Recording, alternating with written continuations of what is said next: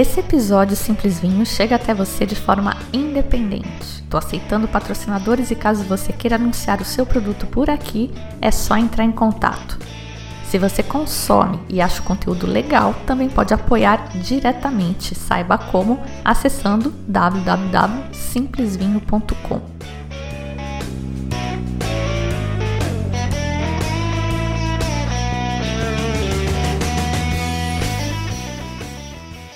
Olá, bem-vindos ao Simples Vinho, onde a gente desfruta toda a complexidade do vinho de forma simples, quase um bate-papo. Para o bate-papo de hoje, eu tenho um convidado muito especial, o Humberto Conte, da vinícola Világio Conte, para contar para gente sobre um tema atualíssimo também, que é a obtenção do selo IP de indicação de procedência dos vinhos de altitude de Santa Catarina. Tivemos que gravar no Zoom, então o som não tá lá dos melhores, mas a conversa tá bem interessante, espero que vocês relevem. Mas enfim, vamos falar do que interessa. Deixa eu pegar minha cola claro. aqui. Então vamos lá. É. Bom, Humberto, obrigada de você ter aceitado esse convite para vir contar para a gente sobre essa novíssima conquista dos vinhos de altitude de, de Santa Catarina que você vai contar mais detalhes e eu já vou começar colocando a minha primeira pergunta. O que exatamente é essa IP ou IG e se é diferente IP de IG que vocês conseguiram? Oi, Fabiana, é um prazer estar de novo contigo. Né? Olá a todos, eu sou Humberto Conte, proprietário da Világio Conte e diretor-presidente da Vinhos de Altitude Produtores Associados, que esteve à frente na, nesse processo de requisição da indicação geográfica vinhos de altitude de Santa Catarina. E só para te dizer, quem conduziu esse processo no início, né, a gente começou, o documento final que a gente submeteu ao INPI tem um ano, né? A gente aí eu cumpri as exigências, algumas exigências, mas quem conduziu toda a reunião para definir especificação técnica, tal, foi a diretoria anterior. Tá? Não, eu participei do grupo do trabalho, mas não, não tão assíduo. Né? Quem participou bastante foram as entidades, a EPAGRE, a Embrapa, a coordenação do SEBRAE, e foi uma discussão longa né, para definir esses parâmetros, especificação técnica. Bom, isso é uma grande conquista nossa, né? não difere IP de G, só uma questão de nomenclatura. Tá? Ah, muita gente chama de indicação geográfica de procedência. Ah, eu acho geográfica melhor. A gente optou por usar indicação geográfica porque fala mais do território, né? não só da procedência. Então, é só uma questão de nomenclatura. Bom, nós, nós estamos considerando uma grande conquista, um trabalho de quase oito anos, né, de quase metade da nossa história de vitivinicultura aqui na Serra Catarinense, né, ou no Planalto Catarinense, ou melhor, o Planalto Catarinense, porque a região delimitada foi muito grande. Né? E, bom, isso é um reconhecimento por, por parte de uma entidade credenciadora, o Instituto Nacional de Propriedade Industrial, né? o INPI. Quando isso ocorre, é um reconhecimento que essa região produz algo diferenciado, algo singular e que se relaciona ou não com qualidade. E a gente tem que fazer, os gestores, desse selo é que tem que fazer que isso vire qualidade. Né? E isso é uma questão muito presente na vitivinicultura de altitude de Santa Catarina, por ter obsessão por qualidade, não por volume. Essa foi sempre a proposta de praticamente todas as vinícolas instaladas no Planalto Catarinense. Né? Ah, então é isso, é um momento de celebrar. E agora, mais importante do que obter o selo de reconhecimento é a gestão desse selo, é fazer funcionar para que as garrafas com um selinho de, de vinhos de altitude de Santa Catarina sejam reconhecidas por um produto de excelência. Esse vai ser o objetivo mais difícil daqui para frente. a gente vai. Eu tenho uma pergunta sobre isso, eu vou deixar lá mais para o final, depois que a gente entender melhor aí o, o, o que, que essa IG está tá trazendo. Eu li, a, a EPAGRE ajudou bastante, né? Trabalhou bastante junto com, com vocês, e eu li num documento deles que mais ou menos 23% da área do estado, é, sempre com altitude maior que 900 metros, está encampada aí nessa, nessa região de onde podem vir esses vinhos, e que seriam 32 municípios e 41 propriedades. A primeira pergunta são vinhos de altitude da, uh, da Serra Catarinense, é esse o nome, né? Não, não, vinhos de altitude de Santa Catarina. De Santa Catarina. É, a altitude foi o critério básico ou uh, vocês usaram outros critérios para se associar, ou enfim, para delimitar essa região? É, sem dúvida, a altitude aqui é foi o diferencial. Tá? Mas é lógico que o que mais a EPAGRE estudou é como essa altitude influencia a climatologia, tá? horas de frio, horas de sol. E, além disso, o solo é homogêneo no, no Planalto. É um solo basáltico, vulcânico, argiloso. Então, toda essa região que pega o centro de Santa Catarina, né, o meio-oeste, começando pela Serra, que é a mais alta de todas, vai quase até a fronteira com o Paraná, na região de Água Doce, Caçador, onde esse solo é muito parecido. Tá? E, mas o que mais influenciou foi altitude e climatologia. Precipitação, horas de sol e horas de frio. Tá? Eu tenho a, assistido a vários masterclasses e palestras da Wines of Argentina e uhum. eles têm defendido bastante a altitude como um diferencial do, do terroir deles. Aí eu vi um, um, paralelo aí, eu achei bem interessante, né? Lá eles estão se apinhando na, na cordilheira, aquele malbecão, geleia, já está fora de moda, e eles estão cada vez subindo mais alto para conseguir essa essa climatologia, né, que foi a palavra que você usou, que deixa os vinhos mais especiais. Então, eu queria que você falasse um pouco o que exatamente é isso, o que, a altitude modifica no clima uh, e como é que isso se traduz na, na uva e depois no vinho. Tá, o, a altitude, principalmente no, na fase de maturação do ciclo, ela tem uma amplitude térmica muito grande. Né? são dias quentes, ensolarados, quentes até 25 graus. Eu falo da nossa região aqui, que se aplica também à região do Salta, na Argentina. Né? Os melhores Malbec estão vindo de lá, com mais delicadeza, etc. Né? Então, essa amplitude térmica faz com que as reações bioquímicas de amadurecimento ocorram muito mais lentamente. Toda reação depende da temperatura para a velocidade que a reação ocorre, ela depende da temperatura. Então, na medida em que à noite você tem uh, uh, temperaturas mais baixas, elas são mais lentas, então elas demoram mais para ocorrer. O ciclo de altitude, o ciclo total é sempre mais longo. Né? Então, permite que a gente atinja a maturação total, permite que a gente tenha os açúcares resultante de, de, tudo isso e que depois no vinho vão se transformar em álcool, um álcool equilibrado e acidez sempre marcante dos vinhos de altitude. Tá? Então, basicamente é isso. Né? Só para dar um exemplo, a nossa safra aqui, a colheita, ela começa no meio de março e pode se estender até junho, dependendo do ciclo da casta. Enquanto no Rio Grande do Sul, em fevereiro, já não tem, no, no Vale já do colheram tudo. Na região mais baixa, já colheram tudo. Né? Então, isso é um grande diferencial e, e, e, se reflete nos vinhos que estão sendo cada vez mais reconhecidos por isso. Né? É, eu, uma outra coisa que eu aprendi também com a Wines of Argentina, mas, enfim, vale para todos, né?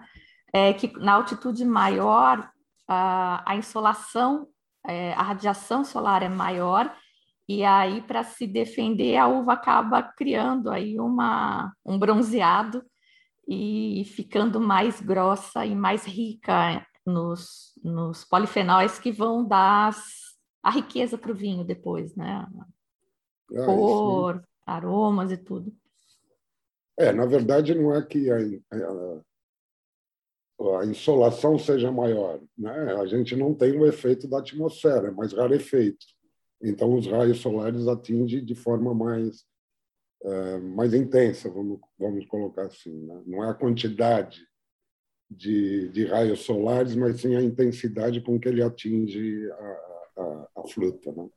Nessa região demarcada, algum produtor optou por não participar desse trabalho, dessa associação, ou não era exatamente, uh, ele não precisa se associar, ele pode simplesmente aplicar depois para ser elegível a, a vinho de estúdio? É, não, não. O papel da associação é só uma entidade é, patronal de classe que o INPI exige que esteja à frente desse processo de obtenção do selo, né? mas a gente não exclui nenhum produtor. Né? Qualquer um pode aplicar, desde que siga as, as especificações técnicas disso daí. É lógico que o custo para ele aplicar vai ser um pouco maior do que o associado, que já está fazendo a gestão. Né? Que, na verdade, a gestão vai ser feita por nós, eu já estou me antecipando uma pergunta lá na frente, né? de burocracia, mas não, não tem exclusão de nenhum produtor. As vinícolas associadas são quase todas. Né? Vinícolas têm 22 associadas, vinícolas com cantina ou só com vinhedo, que processam em outro local. Isso também não exclui a obtenção do selo.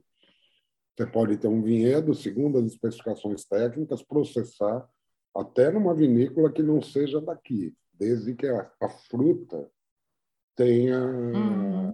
a origem, a procedência na região demarcada. Legal. Uh, falando um pouco mais agora da, de coisas técnicas da, da IG, de requerimentos da IG, uma coisa que eu já tinha ouvido é, que acontece em champanhe, isso nunca, nunca digeri muito bem, eu vou aproveitar para te perguntar agora, porque eu acho que é meio que a mesma coisa que vocês estão colocando. Então, eu vi lá que tem a, o sistema de condução tem que ser espaldeira ou em Y, e eu imagino que isso seja a, a, a barreira é menos produtiva nesses sistemas do que na, na latada, né? Então, uma forma de você garantir a qualidade, não garantir, mas enfim, buscar a concentração das uvas e, e, e, qualidade é você reduzir a quantidade de uva que você vai produzir num determinado local.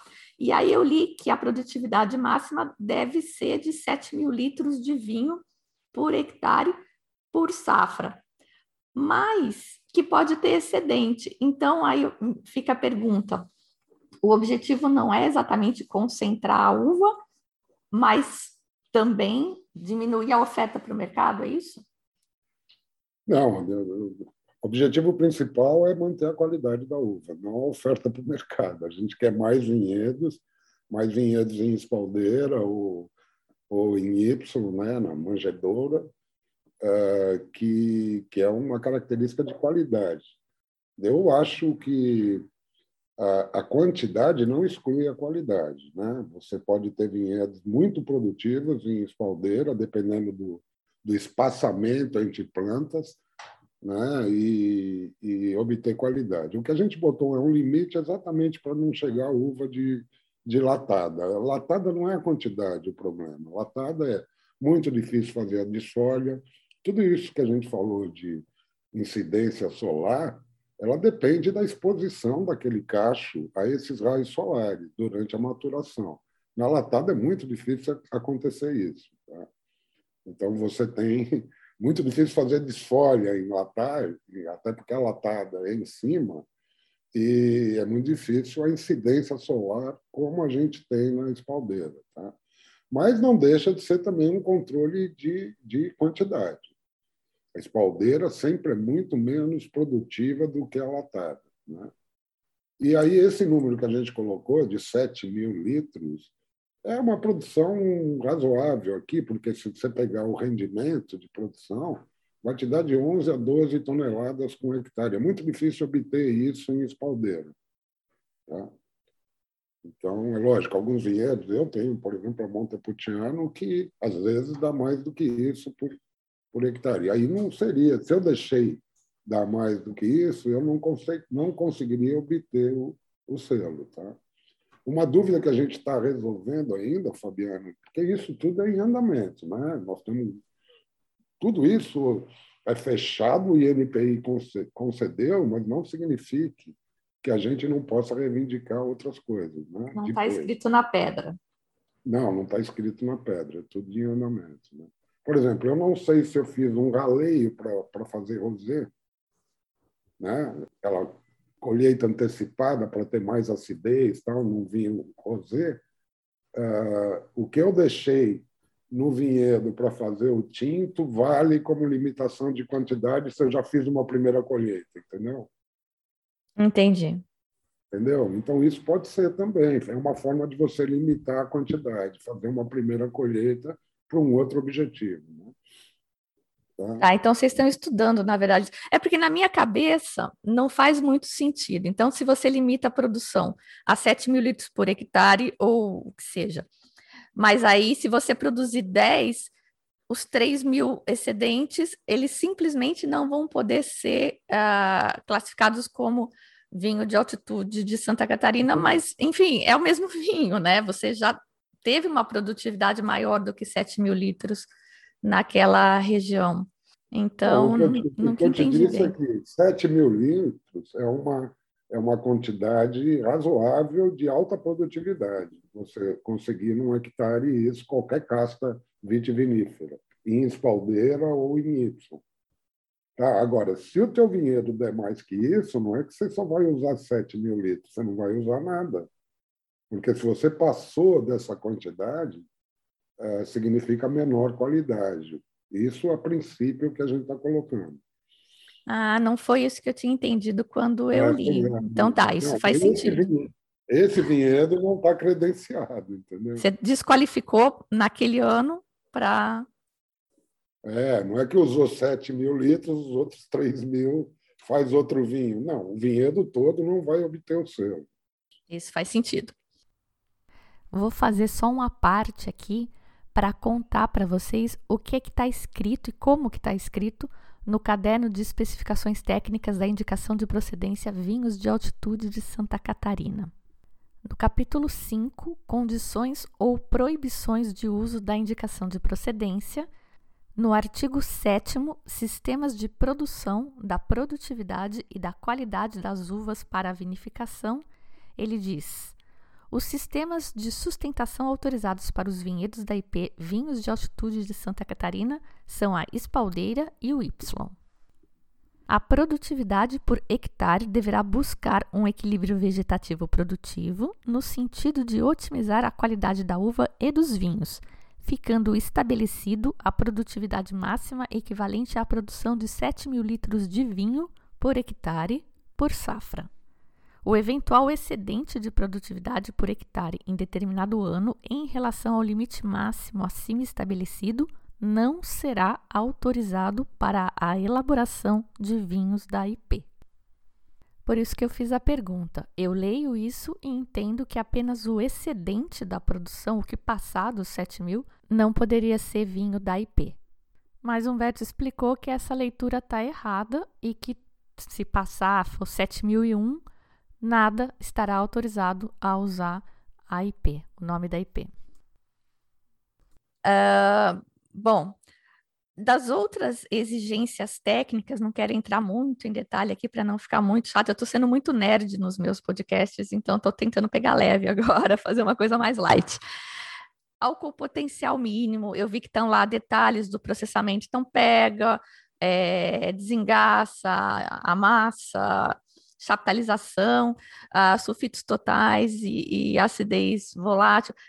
O que é diferente do requerimento geral brasileiro para vinhos?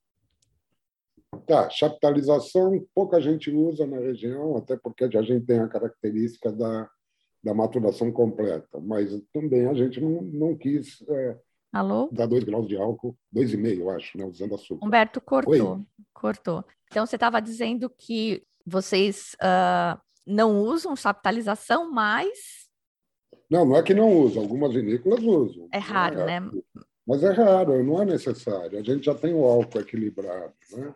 Você não precisa. A legislação brasileira ela permite um aumento até 2,5 de álcool. Né? Quer dizer, você faz um vinho com 11, pode chegar até 13,5 e tal. Mas uma uva vitivinífera, para dar um de 11 aqui, a gente uh, não vê isso na prática. Mas ninguém ia contra a legislação e nem engessar algumas vinícolas que utilizam. Tá? Uh, em relação ao resto, é o que a legislação. Nós somos mais severos do que a legislação, tanto na acidez volátil como nos sulfitos livres. Tá? A gente está praticamente metade do que a legislação brasileira permite. Tá? Para acidez volátil, é, são 20, né? não, não lembro a unidade, milha equivalente, sei lá. Nós aqui, para brancos e rosés, são 10, o limite é 10 e para tintas 15, bem abaixo da, da legislação. E quanto aos sulfitos, são 300 ppm, para nós aqui é 150, metade dos sulfitos. Tá? Isso quer dizer o quê?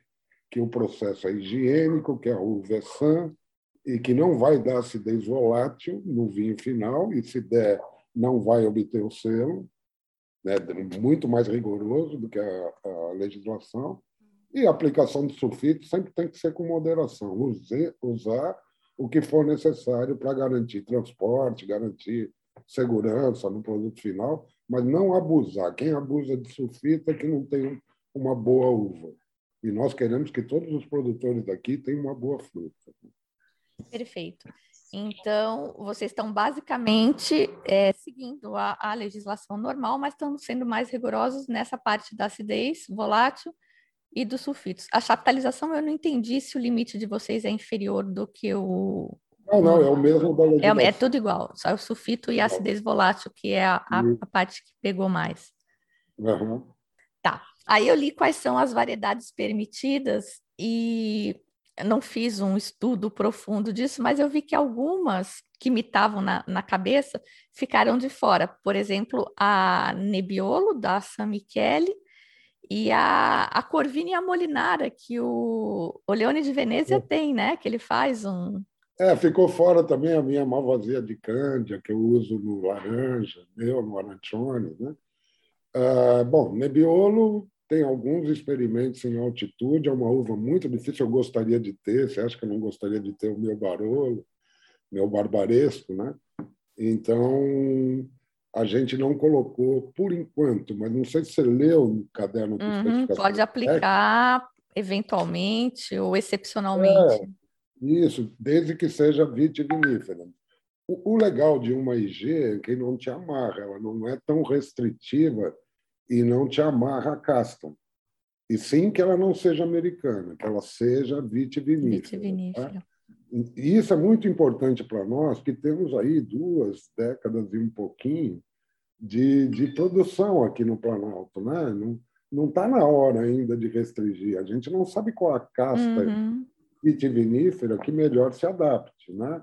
A gente tem o Sauvignon Blanc entre as, blan entre as brancas, que é unanimidade entre os produtores.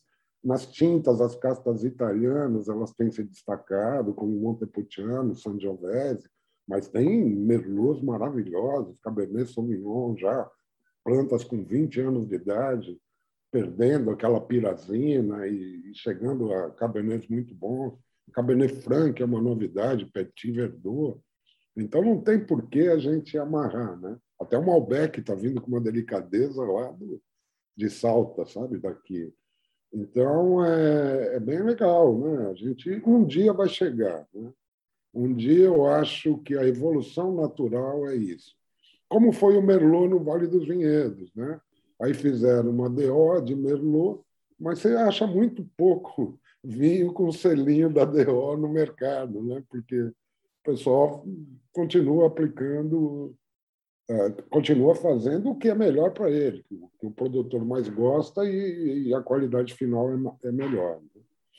Então, para a gente entender por exemplo, o seu Malvasia de Cândia, você não tem ele varietal, mas se você colocar ele no Arancione, ele Eu não consigo selo se eu não, se eu não reivindicar a malvasia de Cândida. Tá? E aí você que precisa eu já estou fazendo agora. Entendi. Eu não sei por quê, porque eu estava nessa reunião de trabalho, todo mundo colocou todas as cartas. Isso foi a burocracia que. E aí esqueceram de algumas. Né? Por exemplo, o Passione, do, do meu amigo Saul Bianco, não vai poder ganhar o selo, um dos melhores vinhos que a gente já fez aqui. Né? O meu Arancione é o meu best-seller, né? o vinho mais vendido, que é um sucesso. Esse ano eu tenho um tanque de 5 mil litros com ele lá e não vou poder reivindicar, mas isso é muito, muito fácil. Né? Isso é uma questão de gestão interna, já que não é nem submeter ao, ao INPI, para você entender. É uma, é uma questão do Conselho Regulador aceitar e reconhecer como uvas vitis vinífera, com documentação, etc. E aí está tudo tranquilo, você já pode, pode utilizar. Entendi. É, eu sou fã do Arancione. E isso até é uma pergunta minha que está mais para o final também. Eu já conheço alguns vinhos da, daí, da Serra, seus e de outros produtores, entre eles o Arancione, que eu sou fã. E para mim, o selo de vinho de altitude não vai fazer diferença. Mas vocês Sim. veem como que ainda tem muito consumidor que desconhece e que vai se animar digamos, a conhecer uh, por causa da, da obtenção dessa, dessa IP? Sim, sim. Eu acho que tem alguns produtos que já estão consagrados no mercado e é indiferente a utilização de um selo ou não. Um consumidor como você, um consumidor que conhece bastante vinho, ele não busca o vinho com aquelas medalhinhas de concurso, né? É, que muitas vezes muitas vezes não não ajudam muito, né? O que eu acho que vai além da questão de mercado, a obtenção do selo, é você garantir produtos de origem com qualidade mínima. Isso sim. Isso que a gente tem que fazer um trabalho de construção desse valor no mercado para que o consumidor saiba que o que tem selo foi, foi controlada a produção ah, no campo e na cantina, ah, sabe, vai ter menos sulfito que, que o que a legislação. Uhum. É esse conceito que a gente quer passar. Tá? E de garantir uma certa homogeneidade na, na qualidade, né? não nos vinhos, Isso. mas na qualidade, no cuidado. É, exatamente, é, exatamente. Os vinhos aí cabe ao produtor, né? Cabe ao produtor fazer o melhor possível dele. Né? É, eu vi que uh, o potencial que a IPAGRE está estimando para vocês é de produção de 1,6 milhões de garrafas de vinho de 750 ml, né?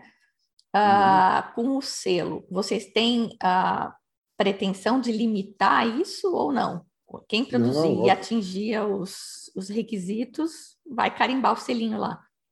Claro, claro. Essa, essa, o, que a, o que a IPAGRE estimou é a nossa produção total. Você veja só que nós estamos tão no início que a nossa produção total é 10% da Salton, por exemplo, que faz hoje 15 milhões de garrafas.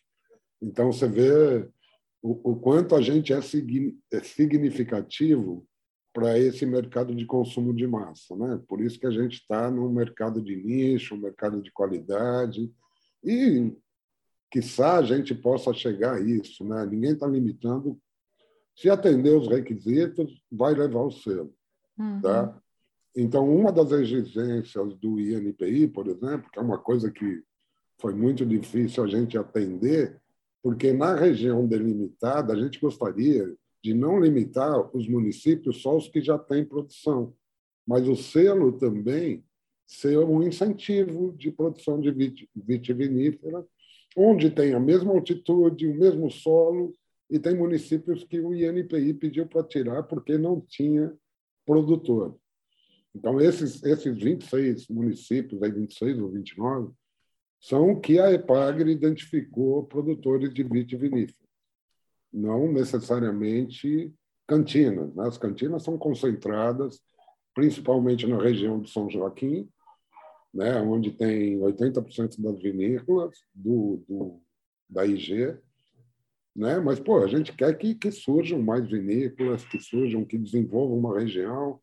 é, porque a gente sempre diz, nós produtores de altitude de Santa Catarina não viemos só para fazer coisa de qualidade. A gente, a gente veio para transformar uma região, introduzindo o vinho na cultura de uma região. Tá?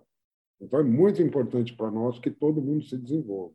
Não tem limitação de volume. Se esse foi o teu entendimento, não, eu gostaria de dizer aqui que nosso potencial seria a produção da Salton, 15 milhões de garrafas ano. Né? Excelente. Tá? Excelente. Sou super a favor disso, de dirigir, direcionar as pessoas, incentivar as pessoas a produzirem no campo, porque agora uma, uma, meu lado é, marxista é, é muito mal remunerado, né? A, o, o, produtor agrícola. Eu, eu acho uma judiação. É impressionante. A gente vê o cara vendendo saco de batata na beira da estrada por 10 reais aquele sacão de batata, né? Como é que pode viver assim? Pois é. Ah, e o produtor de uva também, né? É, batata foi um exemplo, mas a... que você podia ter uma cooperativa, que ele agregar valor fazendo seu próprio vinho, né? Eu acredito, isso não não estou aqui criticando quem não faz, mas eu acredito que todo mundo deveria ter a possibilidade de fazer o seu próprio vinho para agregar valor, né? não vender a fruta. Então, essa é uma transformação que a gente teria que fazer no Brasil, né? É, como um todo. E quem não tem a possibilidade de investir numa cantina, que tenha uma cooperativa que possa fazer para todos, para que ele tenha a possibilidade de vender o próprio vinho. Né? Aí sim você distribui a renda de forma mais, mais justa. Né? Seria ideal, verdade. É curiosidade que eu vi sobre a, os regulamentos aí de vocês.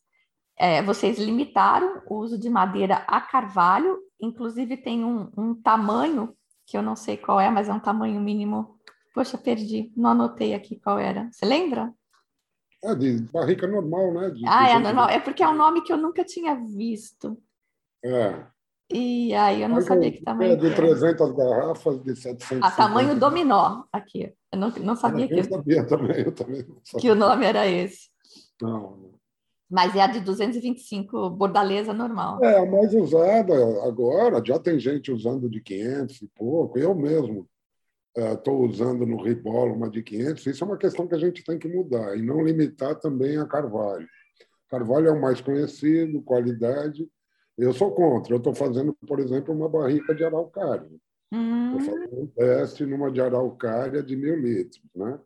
que ainda está lá na tanuaria fazendo. Então, eu acho que isso é limitar a nossa inovação. Né? Potencial, né? é, é bem legal. Eu já vi umas experiências com madeiras diferentes, acho bem rico, enfim, interessante. Uhum. E outra coisa que me chamou a atenção, porque eu gosto muito de Blanc de Noir, e aí eu vi que não pode, né?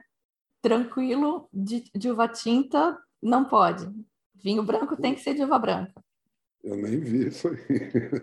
Tem ah, que, então tem que tá dar uma olhada. Isso aí eu tenho que dar uma olhada. Eu ia perguntar a, a razão disso. Eu adoro Bruno Noir. Não que vocês façam, né? Aqui acho que não tem nenhum. Mas eu gosto muito. Eu acho que a Monte Agudo está fazendo um. Ah, vou ver com elas. É. Mas não teria bom. razão, teria para. Não, nenhuma. Isso aí escapou das discussões, entendeu? Não tem nenhuma. Por exemplo, o vinho laranja, que também você perguntou, o âmbar. O âmbar é considerado um vinho branco. Não tem limitação de, de você fermentar com casca uva branca ou não. Né? Então, deveria se aplicar ao, ao blend noir também. É, o, o, laranja eu até me lembro, mas o. Me lembro, não, eu até imaginei que, como ele não é classificado formalmente como laranja, vocês não entraram no detalhe, mas Blanc de Noir. É, tem muita gente fazendo vinho, você falou também, o pacificado, né, que também não entrou aí. A gente vai precisar corrigir um pouco isso aí. Falam em Mas ele não está proibido, né? Então, eu imagino não, que ele não, não esteja proibido, esteja permitido. É, pois é, eu, eu tenho um colheita tardia, que aí não muda nada o processo, né? Mas quem o, o Saul, por exemplo, faz o pacificado, muita gente está indo nessa direção, para ter no portfólio um vinho de sobremesa. Né? É, eu fiz um ano, nem todo ano vai dar colheita tardia. Deu a safra passada, né? que foi uma super safra. Super safra. Eu deixei um grequeto que eu colhi quase no inverno. Né? E aí foi muito bom. É um vinho que tem 19 de álcool, todo natural e com uhum. residual de açúcar ainda. Ó, eu estou olhando agora o caderno de especificações técnicas que você me passou ontem, e ele está aqui na página 9. Os vinhos finos ou nobres brancos não poderão ser elaborados com uvas tintas. Ah, curiosidade minha só. Mas é, deve, deve mudar isso. Não, sim, não tem por que limitar isso. Né? Então tá, tá agora estou feliz, já tinha ficado triste. Não, tem gente que está fazendo aqui, por exemplo, aí tem espumante feito de Pinot e Chardonnay branco. Dizer, ah, mas o espumante pode, né? Pelo que está aqui, o espumante tudo bem. São só os vinhos é. finos ou nobres brancos. Que uhum. entendo que são só os tranquilos. É, eu vou checar isso aí. Foi legal você ter visto que para mim passou batido. É tanta coisa. Ó, eu mudando a legislação de vocês. Estou me sentindo.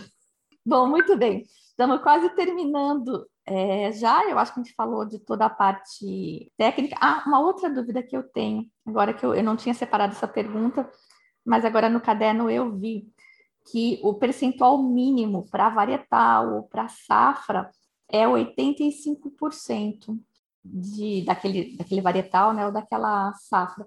E uhum. eu tinha na cabeça que a legislação brasileira era 75. Estou é, errada, será? É mesmo, Nossa, né? Vocês estão sendo mais rigorosos. Mais rigorosos, é.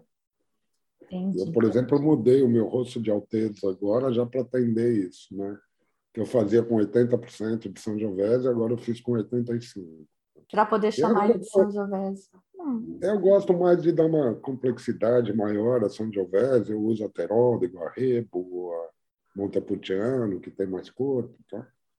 E, mas é, continua sendo varietal. Eu só não, eu não preciso nem avisar o público, mas eu boto no rótulo, no contrarótulo, percentual direitinho. Né? E agora eu mudei já para atender isso aí. E aí a pergunta é chata e dolorida até, né? Porque todo esse é, esse processo ele foi muito trabalhoso, né? De todos os envolvidos. Eu não sei se foi trabalho voluntário aí, enfim.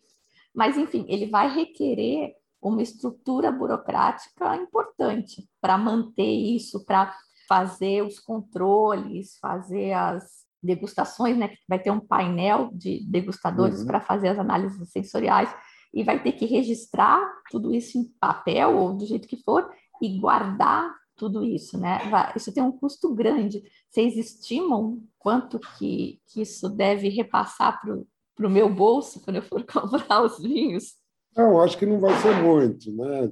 Nós estamos ainda nesse processo, né? Primeiro, a gente a gente vai ter o conselho regulador, né? que são sete membros, quatro produtores, dois técnicos e um pertencente a uma entidade ligada ao setor. Tá? O que a gente está querendo é que o presidente da associação assuma esse papel, para não ter outra burocracia. O de presidente do conselho também. Tá? Então, nesse, nesse, o meu mandato como presidente da associação tem mais um ano. Se a gente criar esse conselho agora, vai descasar, porque o mandato são de dois anos. Tá?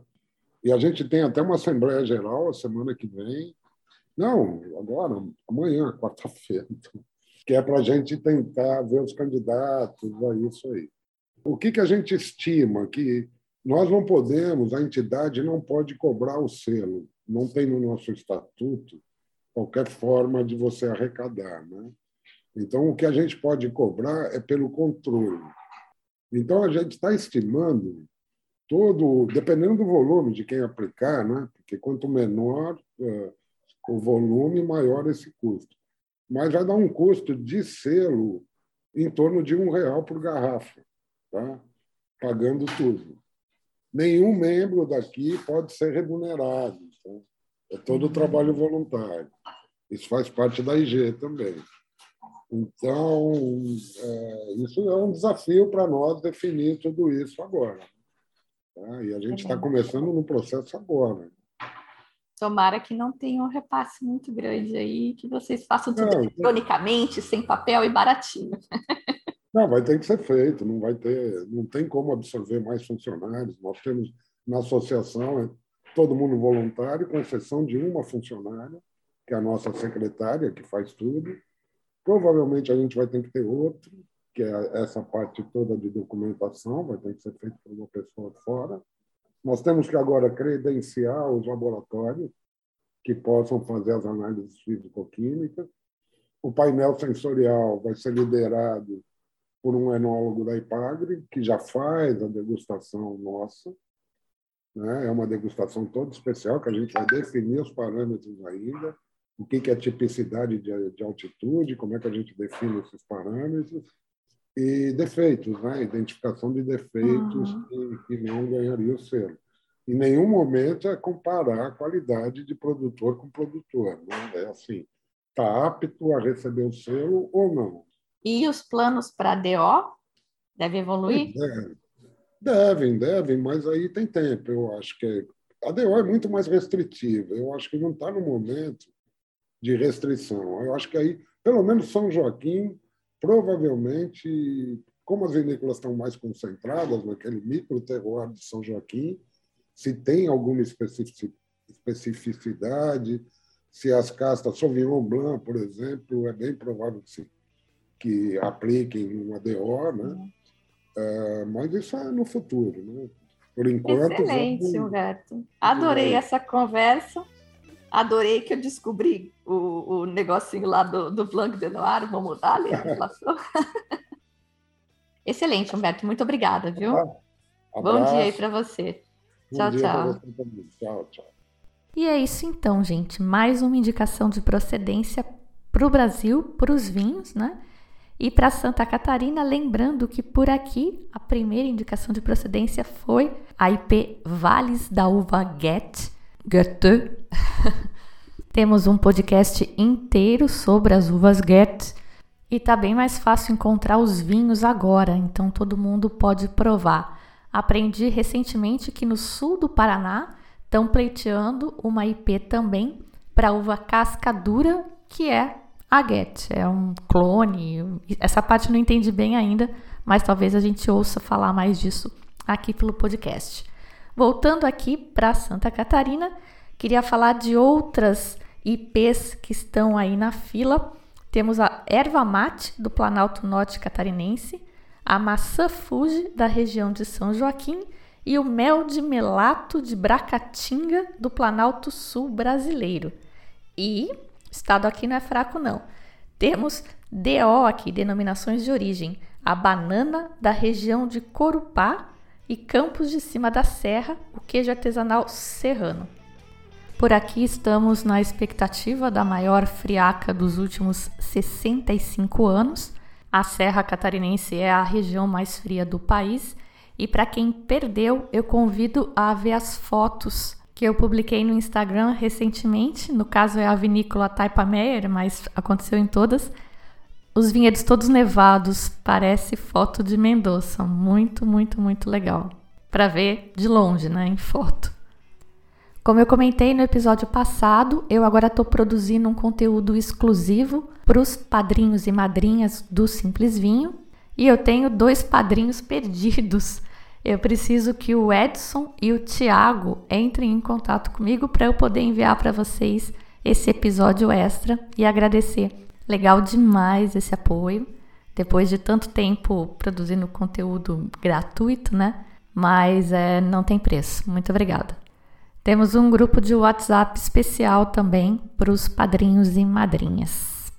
Falando em degustação virtual, preciso dos nomes dos interessados em participar da degustação com o Gaspar Desurmont. Os vinhos dele não estão sendo fáceis aí de da gente arranjar a logística, mas a gente vai conseguir, eu só preciso saber quem quer.